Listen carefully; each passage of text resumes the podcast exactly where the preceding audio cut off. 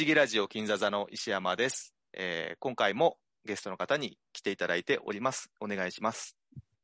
えーシネマアクティブ東京支部よりロンペです。よろしくお願いします。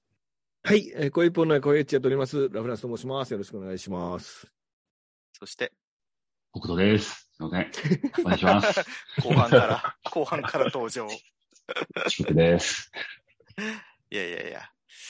というわけでですね、えー前回に引き続き、えースピルバーグの回をやっていこうと思います。で、早速なんですけど、えー前回できなかった北斗さんの3位と北斗さんの2位を続けてやっちゃおうかなと思います。えーなので、これだから全体で言うと同点8位で、え1ポイント入りました北斗さんの3位は何かと言いますと、えーっと、2022年公開のフェイブルマンズおお。こういうことなんですね。ここはもうはい3人で、3人じゃない、4人でみんなで話しましょうということですね。なるほど。はい。はいということになってました。で、えーフェイブルマンズのストーリーを私の方で読みます。はい。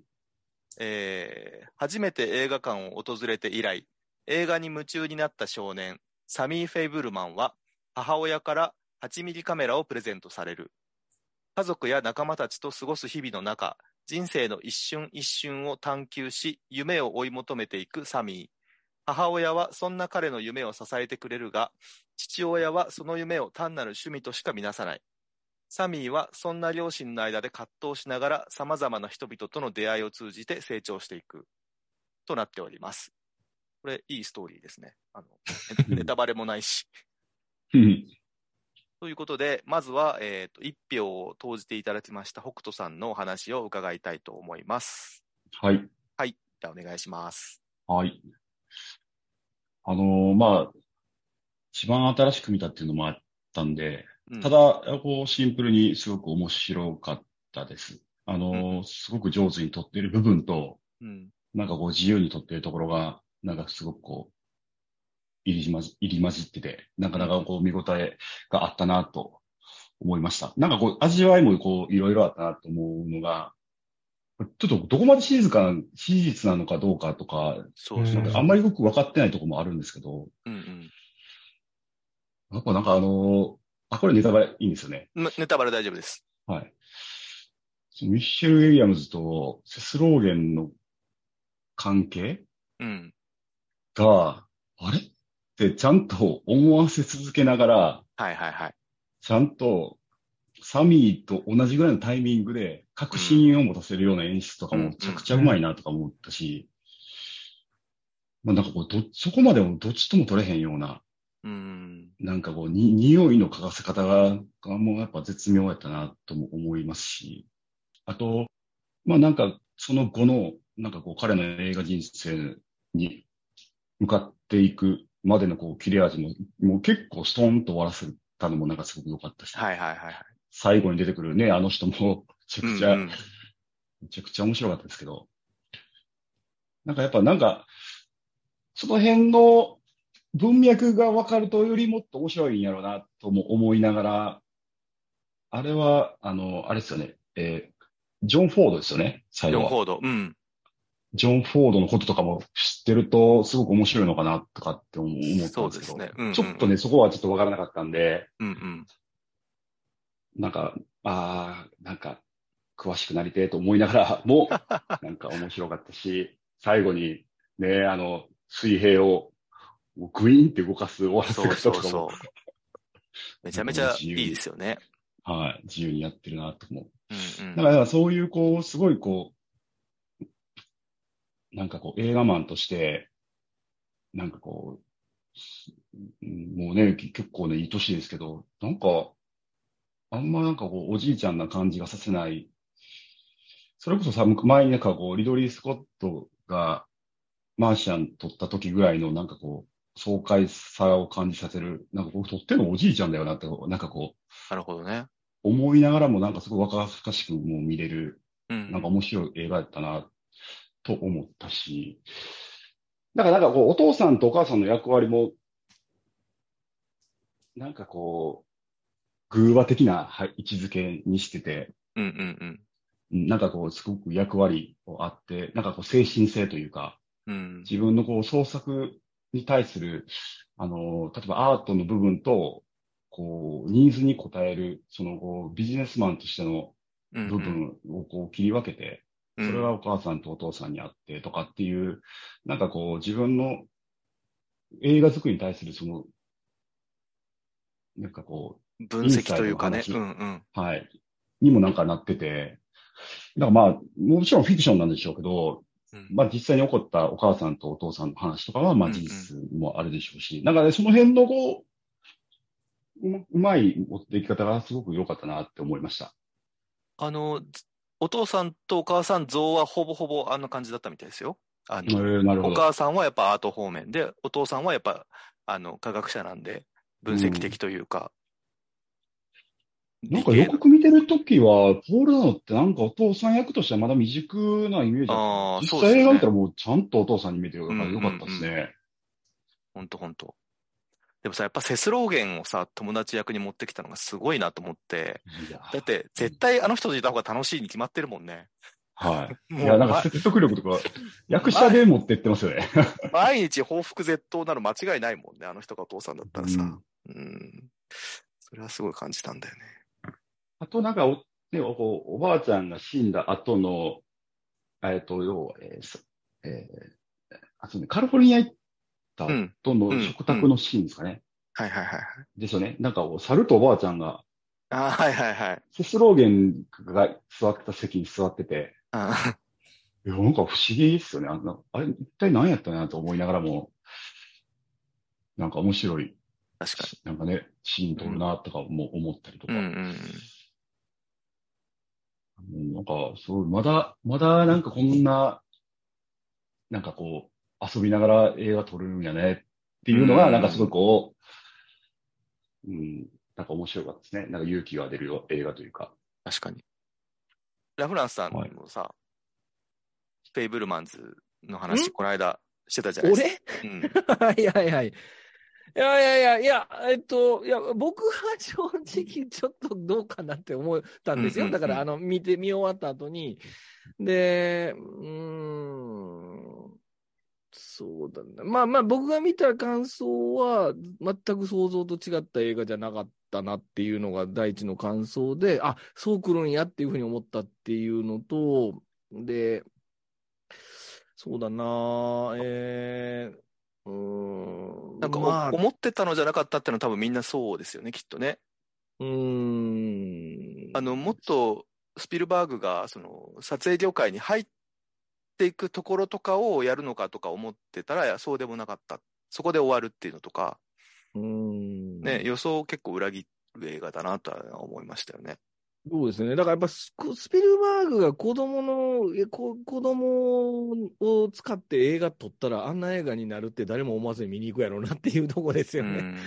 うんうん。だからそこがまあじ自分のそのまあ自伝に少しオーバーラップさせて喋って、いやあの語ってるからこそのああいうちょっとこうほろ苦いあのストーリー展開になるっていうふうには思うんいはしましたけど、そうだなまあ、そう、まあそうですね。だからそうか。まあまあまあ簡潔に言うと、えっと僕、そのやっぱりスピルバーグっていうのは、その現在進行形で監督であり作アーティストであるっていうことを今回見せてくれたと思ったんですね。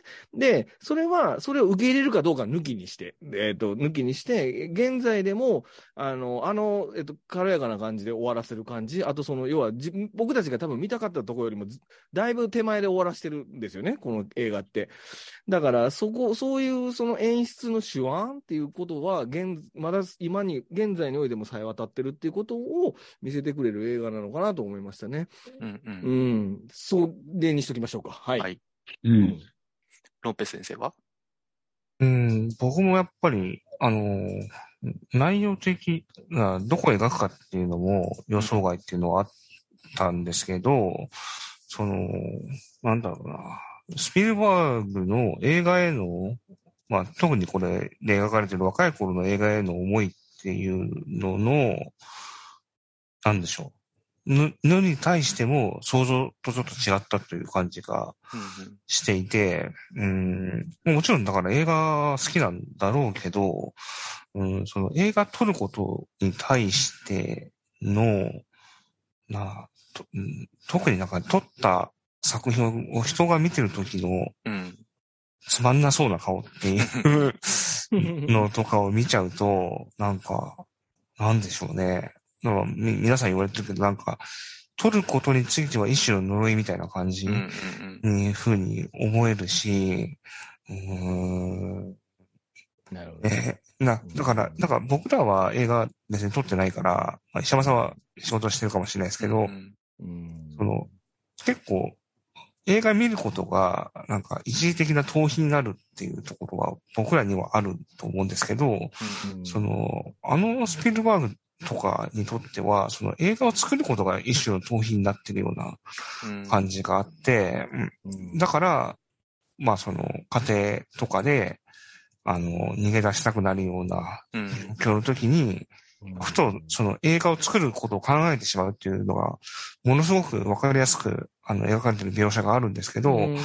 なんかそこら辺とか結構ゾッとするよううん。な感じの部分があって、なんか結構そこら辺は、うん、怖いなって思いながら見 見てましたね。うん。だからそれ面白かったですね、そこら辺とかうね。んそうですね。だから、あの、映画愛みたいなことを表明してる作品っていくつかあると思うし、最近もいくつかね、思い浮かぶのありますけど、うん。なん、かそれとちょっと違くて、うん。これ映画の中でジャド・ハーシュとか、まあ、ジョン・フォード演じるあの人も言ってますけど、映画はお前の人生ボロボロにするぞって言うんですよね。言って。ますね。うん、毒なんだって言って、業なんだこれはって言って、その覚悟あんのかてめえみたいな感じのこと言われたりするんだけど、うん。多分なんかそういう映画なのかなと思って、なんか映画は人を壊すこともあるし、うん、まあ、夢を見せることもあるけど、基本的にはそのなんかもう取らざるを得なくなるもんだけど、お前その覚悟あんのかみたいな、そういう部分も描かれてますよね。あの、うんうん。あの、なんだっけ、ジョうんジョックの男の子のくだりとかね、ありうますよね。ん。まあそうですね。それが繰り返されてるから、もう本当に思ってることなんだろう多な分。そうなんでしょうね。ううん。それを自分の自伝的な要素と絡めて作ってる映画で、なんか完全な自伝でもないし、うん。なんかいわゆるみんなが見たかったあのエピソード、このエピソードみたいのは特には描いてない。ちょっとここもなんかすごいなと思ってね。みんなが期待してることをあえてやらないっていうか。うんなんか、あの映画の中で描かれてる彼のそのせ創作活動のすがあるじゃないですか、様々な。うん。はい。で、要はフィルムを編集してるシーンとかさ、撮り方の工夫とか、そのいわゆるその、えっと、鳥の糞の下りとかさ、うんうんうん。いろいろんなシーンがあるんやけど、あれね、だから俺すごい不思議なんですけど、あれ、あの時に彼らが、彼が撮ってるあの映画の技術とか、ああいう演出とかで、例えば、あの、いわゆるその、あの、友達、ボーイスカートの友達と戦争の映画撮ったりとかしてるシーンとかありますけど、うんあの辺の映画って結局その僕がさっきほら、サインにレイダー、インディ・ジョーンズ、牧の伝説の話したんですけど、あの頃の映画を撮ろうとしてるスピルバーグなんですよね。なんかあの、あの辺の映画の話って、あの、要は撮ろうとしてる技術的にも。うん。あの、あの頃の、いわゆる僕がさっき言った、その、えっと前回お話しした、その、いわゆるその、あの、アメリカの漫画みたいな、いわゆるその、あの、危機また危機の連続みたいなのを撮って、編、要はその編集でどんどん面白くさせていくっていうことが、彼の演出だっていう、いわゆるその、えっと、一番80年代にノリに乗ってた時のスピルバーグが撮ってた映画を、なんかな、その、撮ってますよみたいな感じで映してる、描いてたような僕は気がしたんですね。で、それを見て楽しんでた、いわゆるその彼、彼が、この映画で描かれてる彼が若い頃に撮ってた映画を楽しんでた世代の人たちが、この映画を見て割とショック受けるってことなんですよね。なんかあの、スピルバーグって今こんな映画撮ってんのってなるっていう、すごく不思議なバランスの映画なのかなって僕は思ったんですよね。なんか、あのーなんでしょうね。だから多分だからやっぱりインディ・ジョーンズとか好きっていう人がこの映画見ないっていう可能性もあるなっていう気がするんだけど、そこを割とか彼は作家性として切り込んでこれを出してくると。それもまたその自分の反省をなぞってるようなわけ、ようにしなくて、あえてフィクションの体で、それもまた、またその絶妙なところで切るそういうその手腕もまたあのここ今回また見せつけたっていうところで、なんかその、なんでしょうね、お前らがついて、お前らがついてくるかどうかわからんけど、俺今ここにいるみたいな映画撮ったなっていう気がしましたね。うん。はい。はい以上です。じゃあ、次行きましょうか。はい。はい。次は、北斗さんの2位なので、えー得点は2位ですね。2で、はいえーっと、全体で言うと同点5位になります。えー2002年の映画で、えーマイノリティリポート。ああ、出た。はい。じゃあちょっとストーリーを読みます。はい。犯罪を起こす人物を予知能力者たちに割り出させ、犯行前に拘束する犯罪予備予防局。そのチーフを務めるジョンは、自分が殺人を犯すと予知され、仲間たちから追われる羽目に、嫌疑を晴らそうとする中、彼は自分に仕掛けられた陰謀と黒幕の存在を感じ取っていく。となっております。ああ、Unext っぽいストーリーですね。これ文字数に多分限界があるからこうなっちゃうんだろうけど。はい。えー、ということで、トム・クルーズとしては、あ、そうか。だから1回目の方ですね、これがね。トム・クルーズは、えースピルバーグ作品に2回出演してるんですけど、その2回とも我々のベスト10に入ってきたということで、おーおめでたいということなんですけども。もうそれは終わったんですか ?2 個目それはね、さっき終わっちゃったんで、あ、なるほど。編集されたものを後で聞いてください。別に何かぐらいは言っていや、そう。何かってでも宇宙戦争しかないから。そうそうそう。宇宙戦争は私の3位だったんです。おめでとうございます。ありがとうございます。じゃあ、北斗さん、マイノリティリポートの話を教えてください。あの、ちょっと、非常に申し訳ないですけど、え僕はあの、スピルバーグはものすごく、ライトな監督のつもりで、はいはいはい本当に見るんすけど、えうん。本当に、あ、面白かったね、ぐらいの、なんかね、結構テンションで、わかるわかる。はい。で、そう、フェイブルマンズは、なんか、確かに、うん。ちょっと変っすよね。そういう意味で。ちょっと変。変、いや、まあ、変な、変な映画やったなっていう意いやそうそうそう味で、好み、そういう意味で好みは、もしかしたらあったんかもしれないですね。変な映画が好きというか。だからなんかは、本当あ、80点ぐらいを平然と作っちゃうみたいなうん。監督のイメージで、なんか大体どの作品もなんかそういう印象なんですけど、あの、マイナ、なぜマイノリティリポートを選んだかって言ったら、あの、本当に、本当こう、若い頃に、普通に SF 映画をワクワクして、うん、しかもトム・クルーズかっこいいよね、みたいな。っうんうん。ていうテンションで見て、なんか、あ、普通に楽しかったね、みたいな、っていうだけの映画でうん、うんうん。で、結構日本でも、なんかもうスピルバーグとトム・クルーズが組んで、もうのすごいがっつりと SF、エンターテインメントやりますっていうので、むちゃくちゃ多分、あの、PR も多分お金かけて、日本でもめちゃくちゃ多分特集出とかしてましたよね。うんうん。やってて、もう多分目覚ましテレビとかでもほんまにもう多分めちゃくちゃ時間取ってやってたような思い出がある、思い、なんかえー記憶があるんですけど、なんかそういうのでめちゃくちゃこう期待していって、なんかそつなく楽しかったねみたいな。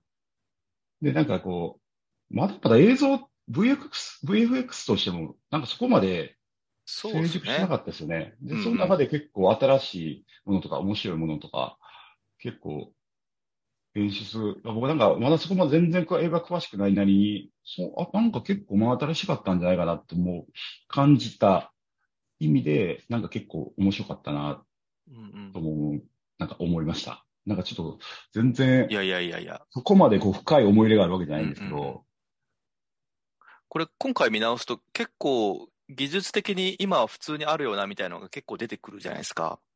はい、あの、網膜センサーによる個人の居場所の特定とか、はい。まあ今網膜センサーじゃなくてあの顔認識でね、それやってますけど、とかなんか意外としてはめちゃくちゃ早かった早いですよね。。その身振り手振りであの操作したりとかするのも、まあなんていうか、うん我々、私と北斗さん結構ゲームやるんで、ゲームだともう結構あれあるじゃないですか。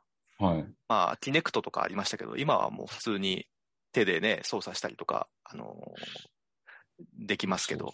うんなん。かやっぱ、と、あの、トム、えっと、えっと、ロバート・ダウジュニアのアイアンマンの、うんうんうん。あの演出とかも、やっぱ僕とかはマイノリティリポートやなってやっぱ最初感じたはいはいはいはい。気がしました。なんかタッチスクリーンとか、曲面スクリーンとか、なんか出てきますしね。まあ、で、あの、車のデザインとかもはいはいはい僕は結構好きで、いいですよね。はい。なんか、あ、なんかもう普通に壁を登っていくような、うんなんかこう、エレベーター白いになって、ですよね。うんうん。なんか、ああいう演出面も含めて、なんか最終的になんかこう、そういう映像的な面白さは尻ぼみ、尻つぼみになっていくような。記憶があるんですけど、うんうん。まあでもトータルしてすごい音が面白いやつが SF の映画やったな、とそうですね。最終的には結構サスペンス要素の方にシフトしていくから、ちょっと未来感みたいのはね、だいぶな、ない、カサスみたいな感じになってくるんとそうですよね。なんかう、んすごいこう、警察機能の、今思えたら、なんかあの、警察機能の根幹を、あれ、結局、あエスパーでしたっけ？エスパーの子供たち？予知能力者ですよね、彼って彼いうたちはね。解釈でいいですよねう。んうんうん。なんか、ああいうのも、なんかすごい、その時斬新やったな、とかって思いますよね。なんか、結果的にああいうの、日本のアニメですけどね、サイコパスのうんうんうん。システムとか、もうなんか、まあ、はいはいはい出ないですけど、結局その、ああいう有機物うんうん。の、そのじ実際の人物の何かを使って、うん。そういうこう、コンピューティングのなんかこう基礎にしてるみたいなはいはいはい。のとかも、なんかもしかしたらこういうマイノリティリポートなんかなっていうのも、なんかこう後々感じたりもしましたけど、なんかなんかすごい新しかったかなって、ちょっと自信はないですけど、うん。そうです思ね。いました。はいラフランスさんもマイノリティリポート結構好きじゃないですか。いいですよ。結構何回も見てますよ。うん。ちょ、ちょっと。あの、車、うん。レクサスなんですよね。だから。あ、レクサスでしたね、レクサスなんかね。うん。あれ、レクサスでしたっけ？そうです、そうです。あれレクサスの工場で赤い車ができたら乗ってるやつでしょ。そうそうでう んそうそう。で、時計がブルガリなんですよね。ブルガリでしたねあのトム・クルーズがつけてるやつが。うん。だから割と、あの、結構、この辺の、なんていうんですかね、こうキャ、タイアップ的なものが結構目立つうん映画ではあるんですけど、マイノリティリポート、そうか、マイノリティリポートは確かに面白いけど、マイノリティリポート、えー、ちょっとみんな喋って、マイノリティリポート。これも、え映像すごいんだよね、ギラギラで。ギラギラ。これもだから宇宙戦争と同じで、もう、すっごい、なんやろ、これ、あの、なんでしょうね、あの、液晶テレビのコントラスト間違ってんのかなってくらい、あの、めちゃくちゃ 露。出が型なんだよね。録音型っていうか、うん。多分ああいうのが好きなんだろうな。でもなんか僕多分この映画で初めてダーティーなトム・クルーズ見た気がするな。なんかあの、薬物中毒でしょ？これ、トム・クルーズって。そうですね息子が、うんうん息子の事故、息子の一件があって以来。うんうんうん。あんなに目の下にクマできたトム・クルーズ、俺この時初めて見た気がするなっていうのうん。と。そうなんだよね。うん。かわいそうなんだよね。すごい悲しいんだよね、いやトム・クルーズ。これ、あのね、まあちょっとこれまで手割りありながら言いますけど、これ何にも解決しないんですよね。そうなんだよね。ね。結局誰なんだかもわかんないんだよね、犯人がね。そうそうそうそうそうそう。あれ、地獄ですよ、あれ。地獄ですけど。僕だよな。うーん。でも、そうだな。この映画、でもね、この映画はさっきも僕前半で話しましたけど、いわゆるそのトム・クルーズがに、えっとプリコグのあの一番強い女性のあの女女の子を連れて、うん。あの研究所から逃げるくだりで、いかんなくスピルバーグの演出が発揮されてる、いわゆるそのヒッチコック的な、あれね。えーとやっぱり偶然に、偶然と偶然をどんどんどんどん予知していって、えっ、と、今ここ通り過ぎるんだったら傘を持たないとダメよとかって言われて、何のために傘があるんかと思ったら、これから雨が降るとかね。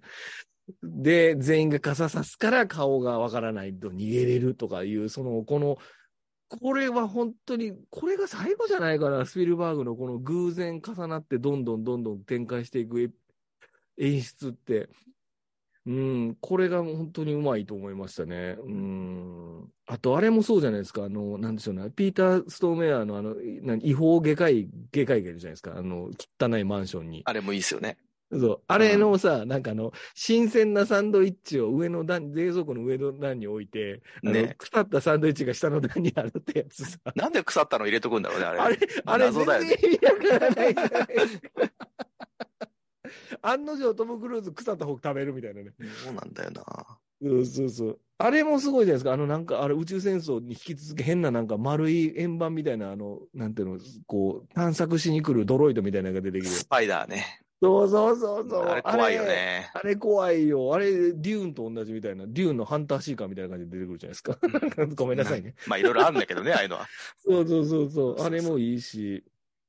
あと、あの世界観ですごいのは、やっぱコリン・ファレルうん。コリン・ファレルね、俺あんま好きじゃなかったけど、この映画いいね。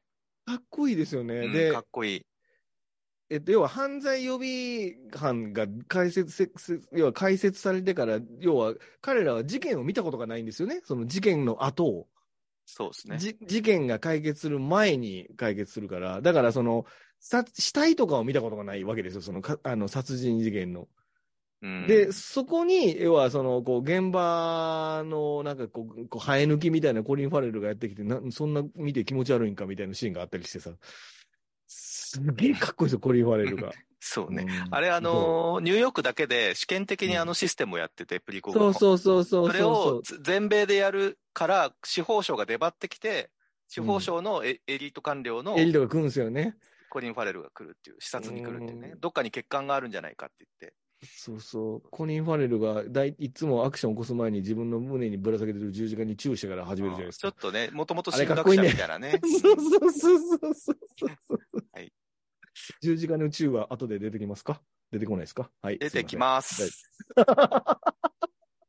はい。いやいや、マイノリティリポート、本当見せばたっぷりですよ。あの、たっぷりだし、あと、マイノリティリポートの意味がわかる、あの、おばちゃんとのやりとりでみんな、はーってなるじゃないですか。なりません？うん、なります。うん。あれ？何設計者のね。そうそうそうそうそう。これディックでしょ？これ原作フ。ィリップ・ケイ・ディックですね。ですよね。うん。うんいや、この映画は大好きです、僕も。はい。その、今回ベスト3に入れてないけど。プリコグのアガサを演じてた、えっと、はいはいサマンサ・モートンか。今度のはいはいあの、ザ・フォエルに出てますね。あ、そうなんですね。うんあーウォーキングデッドで彼女が出てきてから僕見るのをやめましたけどね。そうなんだ。あ、大丈夫です。大丈夫です。9 かな ?10 かな、忘れたけど。はい、ありがとうございます。ありがとうございました。ロンペさん大丈夫ですね、もうね。あ、大丈夫ですよ。はい 先に進みましょう。はい、お願いします。じゃあ、こっから、えーっと、同点2位の続きになりますけども、だから私の1位なんですけども、えーっと、2005年のミュンヘンおになります。えーっと、じゃあ、ミュンヘンのストーリーを。読みます。えーミュンヘンオリンピックでパレスチナゲリラ黒い9月がイスラエル選手団を襲撃。これを受けてイスラエル諜報機関モサドは報復部隊を組織する。リーダーのアブナーは妊娠中の妻を残してヨーロッパに渡り、仲間たちと共に標的を仕留めていくが、点々点となっております。で、えーっと、私がミュンヘンを押す理由なんですけども、えっと、まあ、スピルバーグって長年その、まあ、マイノリティリポートとか、えー宇宙戦争もそうですよね。割とエンタメ系の作品と、ちょっと小狙い的なシンドラのリストとか、えーカラーパープルとかミスタットとかと、なんかこう、二つの両輪でやってきたところがあるなと、この、特に2000年代ぐらいは思ってて、で、その両方が結実したのがこのミュンヘンという作品なのが一つあるかなと思ってます。えっと、なんで、まあ、アクションあり、えーまあ、社会の問題について取り組むっていうのもありの作品かなと思ってて、そこもすごいいいとこだなと思ってますし、あともう一つは、スピルバーグは、まあ、ユダヤ人ですけども、えーっと、シンドラーのリストをね、と、取りましたよね。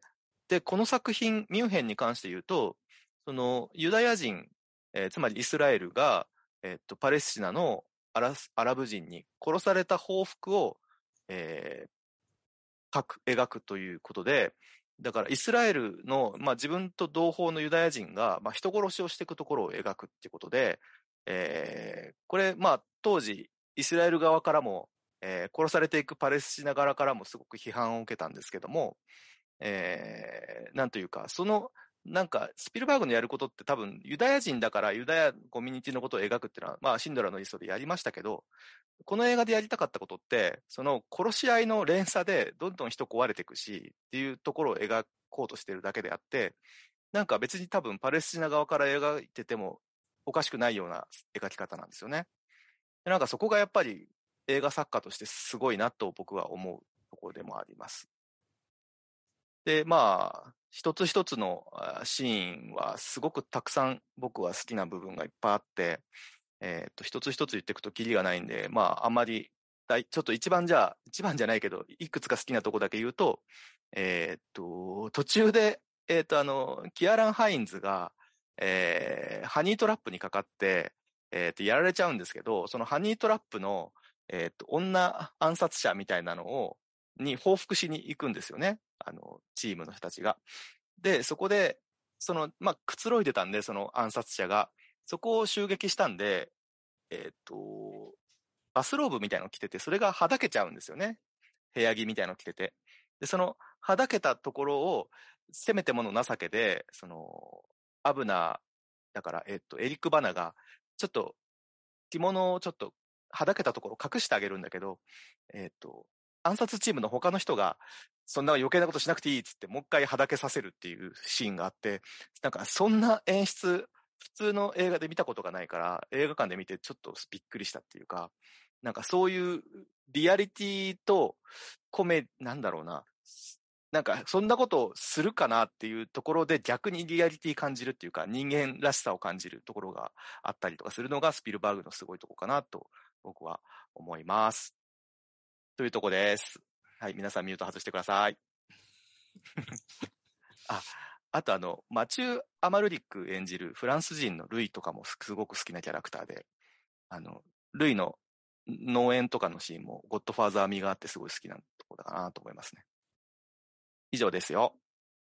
えっと、ちょっとじゃあ、ロンペさんちょっとどう？あマチュー・アマルリック思い入れあるでしょうし、あ、中華であ、そうですね。あの横浜かなんかに来てたんだよね。あ、去年、その、はい中山かな？あの、うんうん。中山じゃない、青山ではい映画の時にあ舞台挨拶に来てくれうんうて、んうんあの、あれですね、すごくいい人でしたね。ね、そんな感じですよね、すごいね。うん、あの、ビニール傘でね、あのうん東京歩いてましたけどね。そうなんだ。はいめっちゃいい人でした。うんマチュー、マチュー・ アマルリックとダニエル・クエイはその後、あの、ダブルで。ああ、そうだそうだ、敵確かに確かに。うんうんうん。うん。はい。エリック・バナー、エリック・バナー来たと思って見た記憶しかないな、俺。うん。北斗さんは？あ僕、あの、本当ランキング出すときに、うん。ミュンヘンかシンドラーのリストにしようかなと思ってた。ミュン。ヘン、シンドラーのリスト、ミュンヘン、フェイブルマンズにしようかなと思ったんですけど、もうなんせ見たの結構な前、結構はいはい前で、はいもうね、何も喋られへんわと思って。ちょっとねで、もう、こっちにしたんですよ。なるほどね。はい。でも好きです、本当に。あの、本当おっしゃった通り、うんうん。なんか、この、えっ、とね、要はミッションインポッシブル的なスパイものの、うん。なんか結構カウンター的な感じも、うんうん見てる僕ら、僕としては感じて、んめっちゃ面白いなと思ったんですよ。なんかこう、リアルある、こう、工作員の、うん。しかも、もう素人みたいな奴らが、うん。なんかもう、なんかもう、泥臭いですしね、すごいね。泥臭くやっていくみたいな。もう、ああいうのもすごい、こう、なんかすごい面白かったなと思っそてう、ですよね。いや、だから、あの、イスラエルのモサドが主人公ってことで、すごいエキスパートが集まってくるような、あの、チームものかと思いきや、一人一人、ただのなんか爆弾の解体しかしたことないですみたいな、割とへっぽこ集団で、それが、でも使命だけは絶対果たさなきゃいけねえからっつって、うん心を鬼にしてやっていくとことかが、全然自分とそんなに、あの、違わない普通の素人がやっていく感とかがすごい怖い部分でもあるし、うん。やったことが自分にも返ってくんじゃないかと思ってベッドで寝れなくなったりとか、うんなんかそういうとこもすごいなと思いながら僕は見ましたね。うん。うん。っていう感じかな？はい。大丈夫ですか？はい。ご飯の描写も美味しそうです。結構あの、エリック・バナが料理上手っていう設定があって、ああ、そうですか。結構ね、お料理のシーンよく出てくるんだけど、あ結構そういうとこも、あの、いいなと思ってます。はい、以上です。はい、次。次も、えー同点2位で、えー3ポイント。これはまた北斗さんなんですけども、あ、あ、あれですね。はい。言いますよ。えー1993年のジュラシック・パーク。あ。うん。お、やっぱジュラシック・パークね、これ入んないのかと思ってドキドキしたけど、ちゃんと入ってくれてよかったと思って。あれ？あ、僕、あ、なそうこれ北誰北斗さんのみ、あ、そうなんですね。北斗さんの1位だったんです、これが。あ、す北斗。さんだけが投票しました。いや、これね、1位以外は全員1人ずつなの。つまり、どういうことかああ、なるほど、なるほど。あ、そう、だから、全く被ってないっていう、うん。すごいよ。本当に。まあそれだけね、あれ、面白い多彩だからってこと多いんでよねですすよね。じゃあ、ジュラシック・パークのストーリーを見ます。はいえー大富豪ハモンドに免れ、古生物学者グラントとサトラー、数学者マルコムは、コスタリカ沖の孤島を視察。そこは DNA から復元された恐竜が生息する夢のテーマパークだった。だが、システムが機能不全に陥り、解き放たれた恐竜たちは人間に牙を向き始める、点々点、となっております。じゃあ、唯一投票してくれた北斗さんからお話をあ、はい。お願いします。はい。なんかもう今更ジュラシックパークについて何かを話すってことも 確かに。なかなかなんですけど、うんうん。僕はこれ10歳ですね。10歳の時に、なんか、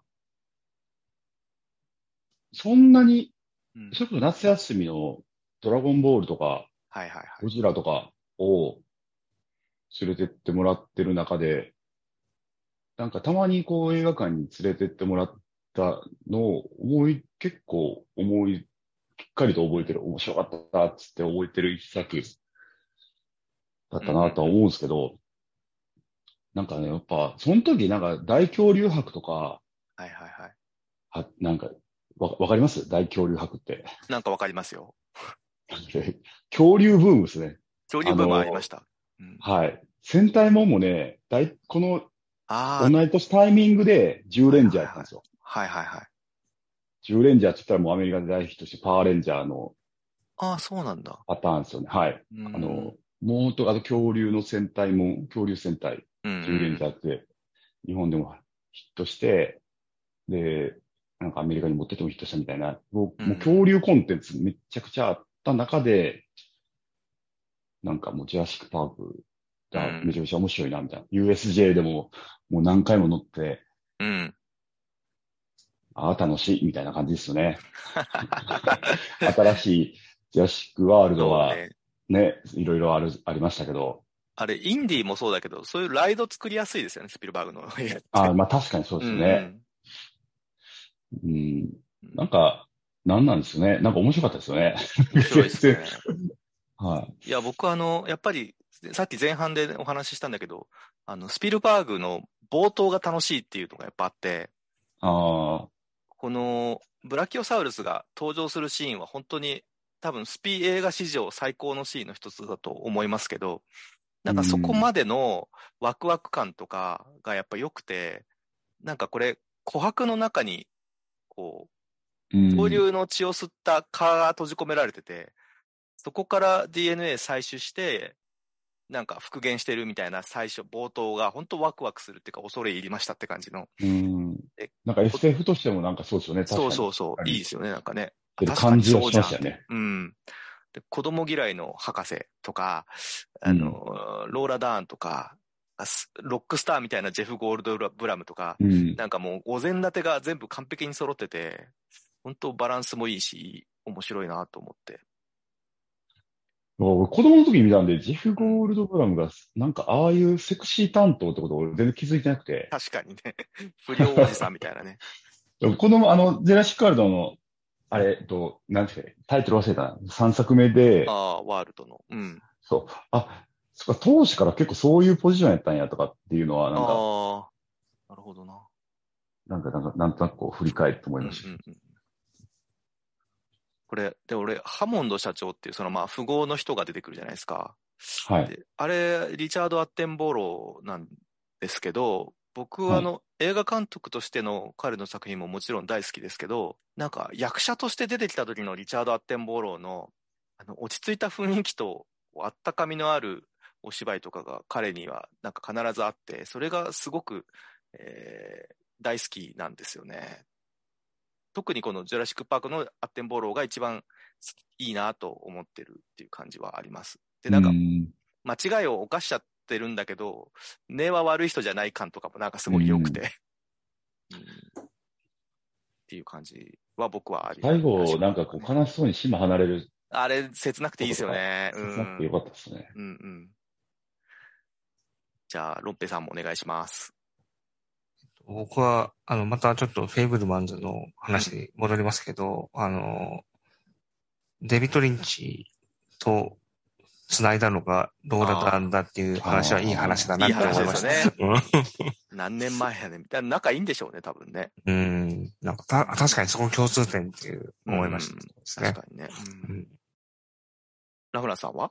えー、ジュラシック・パーク、あ、まあ僕も大好きな映画ですけど、まあジュラシック・パークはやっぱりあれですよね、スピルバーグ演出が冴えてる、まさに冴えたる作品ですよね。この彼の、なんでしょうね、そその恐竜を囲ってるその電気線のところがうん停電になる下りあたりから、その、うんうん。うんあとそのドーンドーンの下りもそうですよね。あ水が、波紋が広がるところとかもそうだし、あー。練り巻きトカゲみたいなやつが、あの、太っちょのおっさん襲うシーンとかもそうですけど、うん。あの、まあ、いわゆる危機、また危機、危機一髪っていうことを、また今回見せてくれたっていう集大成見て、それもフル CG の恐竜が行くっていうことで、なんかその最新の技術と、い今まで見たその、あの、こう、危機また危機の展開、スピルバーグ節を見せてくれた作品としてすごく、あの、上手にできてると思いましたね。で、あと、多分これ今日ちょっと全然話してませんけど、僕これ多分やっぱジョン・ウィリアムスですね。あの、音楽の。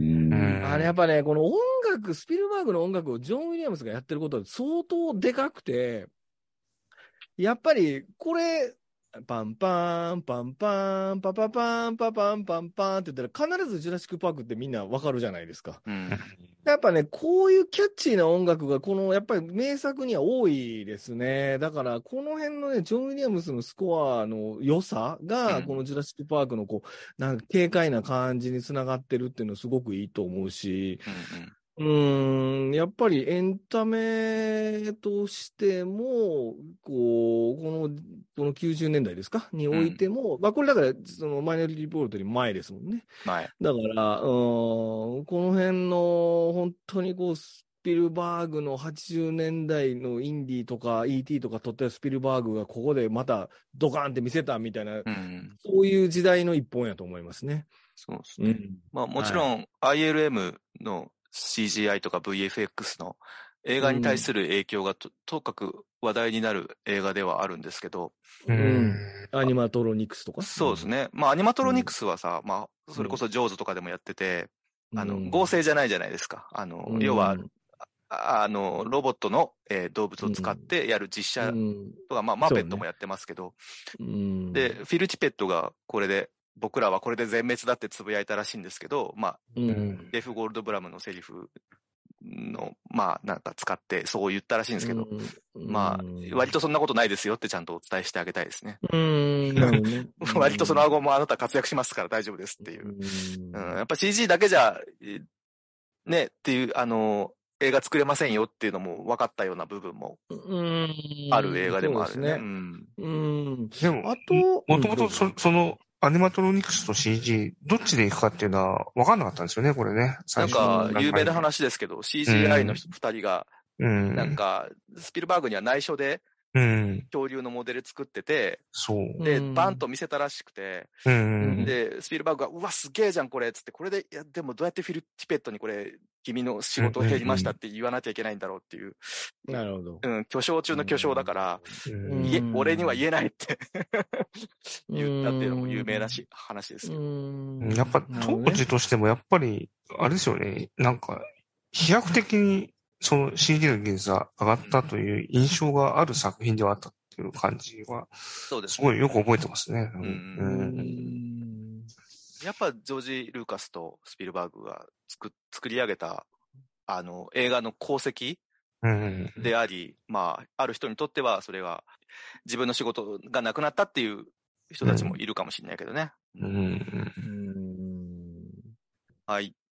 えー、じゃあいよいよですね、えっ、と、もう時間もありませんが、1位の発表に行きます。これはもう、えっ、と、同点とかじゃなくて、えっ、と、ここまでがだから3点だったのに対して、1位の映画は6点取ってまして、というのも、私とロンペさんとラフランスさんがその映画を上げているので、えーぶっちぎりの1位になってますけども、その1位の映画が何かと言いますと、えー1998年の、えープライベート・ライアンうんとなっております。うんじゃあ、ストーリーを一応読みますね。えーノルマンディーに上陸した連合軍のミラー大尉は、ライアン二等兵を戦場から救出するよう命じられる。ライアンの三人の兄が全員戦死し、兄弟すべてを死なせられないという上層部の判断だった。ミラーは中隊から7人の精鋭を選抜し、ライアンを探しに出るが、点々点。というストーリーになってます。じゃあこれはですね、もう3人で、えーっと、票を投じてますので、まあ誰かってこともなく、えーっと、やっぱ、まずはオマハビーチの冒頭29分まあ、そうですね。あの、でやっぱこの話になっちゃうと思うんですけど。まずっていうか、もう何何においてもそこになるよそうそこよですねね。うん。プライベート・ライアンの最もすごい部分というのは、やっぱこの冒頭29分にあると思うんですけど、まあこれ映画館で見るのとやっぱ家で見るのの違いって僕はあんまりないと思ってるんだけど、この映画にだけはあって、やっぱ音なんですよね。いや音はすごいですね。あのピシュンピシュンってのを家で聞いててもやっぱそこまでじゃないんだよな。あなるほど。うん。あれがね、すげえやっぱ当時怖くて、うん。で、あの、とにかく、まあ、敵の集中放火がすごすぎて、もう戦線がもうぶっ壊れるじゃないですか、あの時って、うんオマハビーチって。うんまあ、あの、ボートから降りるだけでもう前の方から順々に死んでくんで、もうどうにもなんねえだろ、これみたいななって、まあうんもう完全に指揮系統が混乱するじゃないですか。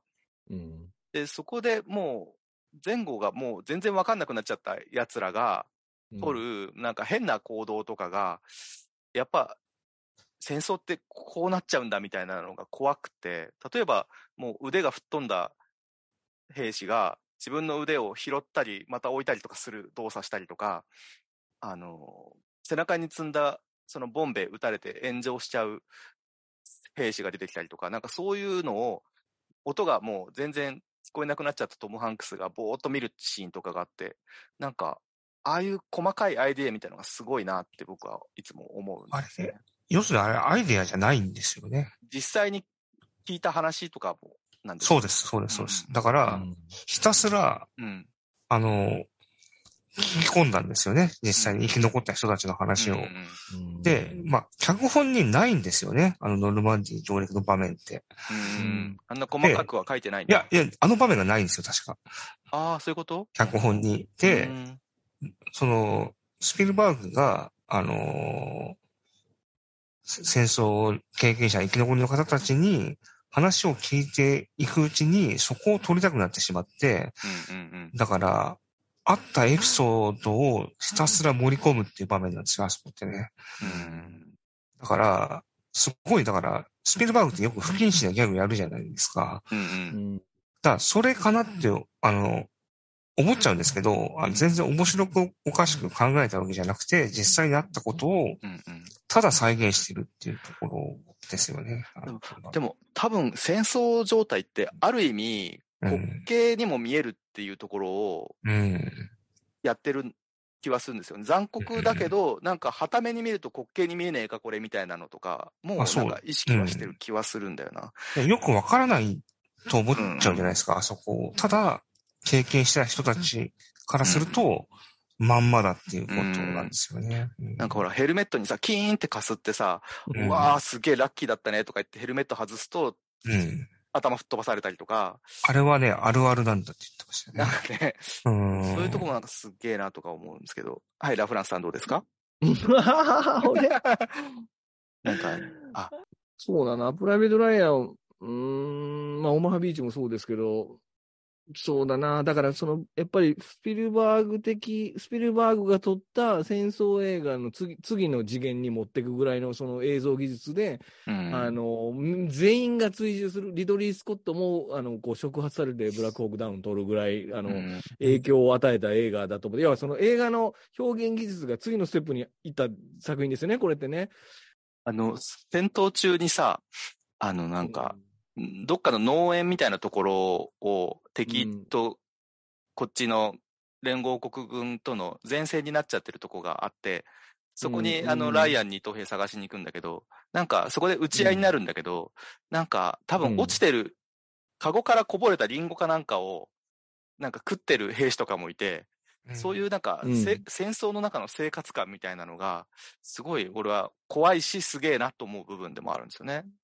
このプライベート・ライアンって映画結構随所にそういうとこがあって、うん。あの戦争のリアリティみたいなのとか、まあそれ多分さっき言ったみたいに証言を見てそういう描写を入れてるのかもしれないですけど、うん。なんかね、あれ確か食ってんのビン・ディーゼルだったんじゃないかな。そうですね。あの、ビビン・ディーゼルが、あれですよね。うん亡くなる直前の場面ぐらいああ、。そうかもしれないです。うん、そうですね。あとやっぱアパムだよね、この映画は。うん、まあね、一番僕らに近い視聴者代表、なんだかわけわかんないけど、みたいな。最近ブラックホーンとか出てるんでしょ、あの人。ああ、アファね。なんか手榴弾投げ返しとか、捕虜に穴掘らせるシーンとか、オマハビーチで、あの、うんのとこにちょっと戻るけど、はい。ぜ全部が終わった後、俯瞰で撮っていくと、あの、兵士と一緒に魚も打ち上がってるのとかもすごいよね、なんか。あなんかー他の戦争映画じゃあんまやんない気がするんだけど、やっぱそれリアルにしいやー込みしたあれなのかもしれないですね。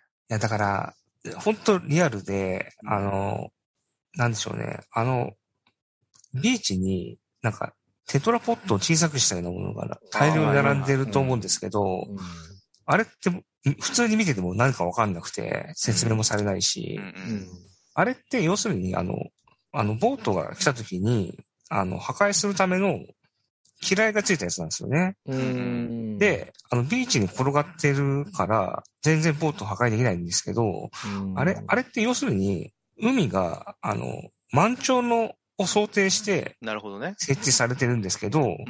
その潮が引いてる状態で、あの、アメリカ側が上陸してるんで、全然効果的じゃなかったっていうのを、知ってないと何かわからなないね。むしろ使われてるもんね、連合国側にね。そうなんですようんうんうん。だから、あの、話の展開上、あんまりあそこが絡まないんで、うんうん。見ててもわかんないんですけど、実際はそうだったみたいなそうだね。ところで、うん、だ本当リ、リアリティっていうか、うんうん。そのまんまを再現するっていうのは、ものすごいことやってて、あの、だから、あの、船も、まあ、いっぱいあるじゃないですか。なんか、ううんあのうち二つはなんか本物なんですよね、多分ね。だから、ああ、借り入れたのが2つだけだった。そう。で、だから拳銃とか装備とかも、あの、できるだけ実物を使ってるっていうのをやってて、うんうんだクリストファー・ノーランだけじゃねえぞって多分そうね。ダンケルクより絵的にもすごいし、充実感あるしな。それはまた、やろうが、いろいろ意見があると思います。そうだね。あこれの、うん。どうぞどうぞ。で、ほ北斗さんもね、俺もゲームやるから、ああれなんだけど、北斗さんって COD やってますっけ？はい、はい。だから COD とかさ、あの、バトルフィールドとかって、もう自分がプレイすると分かるんだけど、本当虫けらみたいに殺されるじゃないですか。もう、はいどっから撃たれたのかも分かんない状態で、一瞬で死んじゃうみたいのがよくあるんですけど、うん。なんか、あれとか、この映画見ると、多分自分が戦争に行ったらそんぐらいの感じで死んじゃうんだろうなっていうのがすごい分かって、そこが恐怖なんですよね。なんか、残酷とかグロいとかそういうことじゃなくて、もうわけもわかんないうちにバタバタ死んでいくうちの一人でしかないっていうのが、すごい怖いなと思う部分でもある。めちゃくちゃ怖いですよね、この映画。怖いですね。戦争がほんまにこう気持ちよくなる感じは、うんなんかうんうん。ありましたね。なんか他、他、なんかすごい、グロいとかがあんた、たなんか全然問題じゃなくて、うんいや、うわ、マジで行きたくねえっていう。感じが、はっきりと、なんか初めて見た時になんかあった気がうする。ん。これ、まあ映画の主題でもあるライアンを探しに行くとこなんですけど、その、兄弟が3人い一度に亡くなったから助けに行かなきゃいけないっていう理屈もさ、もうこれ中で兵士でも、兵士の人たちもみんな言うけど、それを救いに行くのに自分たちが死ぬじゃねえかみたいなうんことがし一つテーマでもありますよね、この映画ってね。うんよ、よ、要するにあれですよね。まあ、この映画の中でも説明されますけど、うんその前に、同時に亡くなってる兄弟っていうのがいるんですよねう。んうんで、それを、なんでしょう。だそれは、なんか、アメリカのここの当時の軍隊って、あの、基本的にその、同じ土地から行く人たちは同じ、なんだ、兵団になっちゃうから、うん。うんうん。あの、一緒に死んじゃうとそう、一緒に死んじゃうじゃないですか。うん分散してね。だからそれをやめようってことになって、あの、うんここの、ライアンうんうん。兄弟はバラバラにしたのに、うん。3人死んじゃうってい死んじゃううっていうね。とこですよね。うん、で、でもそれでもね、探しに行く方は納得いかないし、行かない。だって他にだ、あの、おばちゃんがたまたま見つけただけで他にも全滅してる兄弟なんかうん多分いっぱいいるはずなのにっていうとうん、ね。うん。そのなんか理不尽感みたいなのもね。そう。で、あのおばちゃんが報告しに行く、あの、上官の大佐がうん、ブライアン・クライストンっていうのを、今回初めて気づきました、誰ね。誰誰誰誰オルタ先生ですね。ウォルター先生だ。ブライアン・クランストンね。ああ、そうなんだ。はい俺も、俺も知ってる人じゃん。若い、若いって思いましたよね。全然覚えてない。うん。あの、片手がない人ですね、多分ね。うん。退役軍人なんで。はいはい、そうです、そうです、そうです。うん。じゃあ、ララフランスさんからは、いや、そうそう、ごめんなさい。だから僕、トム・サイズ・マワーの話お願いします。トム・サイズのマンの話もまあするけど、えっと、だからこれ結局、この映画って戦争の悲惨さとかリアリ、その、いわゆる戦争、バトルのリアリティとかっていうのは結構、あの、フューチャーされて、それは最もなんですけど、なんか割とトム・ハンクスの、なんでしょうね、こう、あの、親、まあ、だから、フェイブルマンズとか見て改めて思うのは、スピルバーグが思うその親父のうん親父像みたいなものが、今回の映画のトム・ハンクスにも描かれてるのかなっていうのをうん改めて思い直すと、トム・ハンクスの行動理念っていうのは、いわゆるスピルバーグを思い描いてた親父の理想っていう感じでうん描かれてるような気がしますね。だから、やっぱりその彼に、うん。なんか、なんかね、その辺はね、本当に今回そのフェイブルマンズ見て思ったんですけど、そういう意味ではスピルバーグの、いわゆるその、親に対する思いみたいなものをトム・ハンクスに託して、彼がそれをこう実現するっていう映画になってんのかなと思いましたね。トム・サイズ・モアの話全然してませんけど、トム・サイズ・モアはいつ何時でも戦争では必ず軍曹で出てくるってことじゃないですか、きっと。はい。はい。ありがとうございました。す。はい。じゃあ、じゃあ、じゃあ、どうでしたかねここまでお送りしましたけど。北斗さんがあんまり喋られてないんじゃないですか？ラフランスさんがガーガー喋るそんなこと、そんなことじゃあ、スピルバーグの。ちょっとやっぱ2回じゃ無理だね、やっぱね。ちょっとそうかなと思ってたけど、そんな簡潔に映画の話はやっぱできるわけがないなというのがよくわかりました。ただ、まあもう1時半なので、そろそろ終わろうと思います。よし。あ、ちなみに今、はいはいこれ収録してるまあもう日付変わって4月7日ですけど、ええこの4月7日から午前10時でジュラシックパークがあ始まる。素晴らしい。えー、ねじゃあ、ぜひですね、ジュラシックパークをスクリーンで見れる機会を逃さずに、いられるように早めに配信したいと思います。じゃあ、ここまでお送りしたのは、石山と、ロンペと、ラフランスと、そうでした。ありがとうございました。ありがとうございました。ありがとうございました。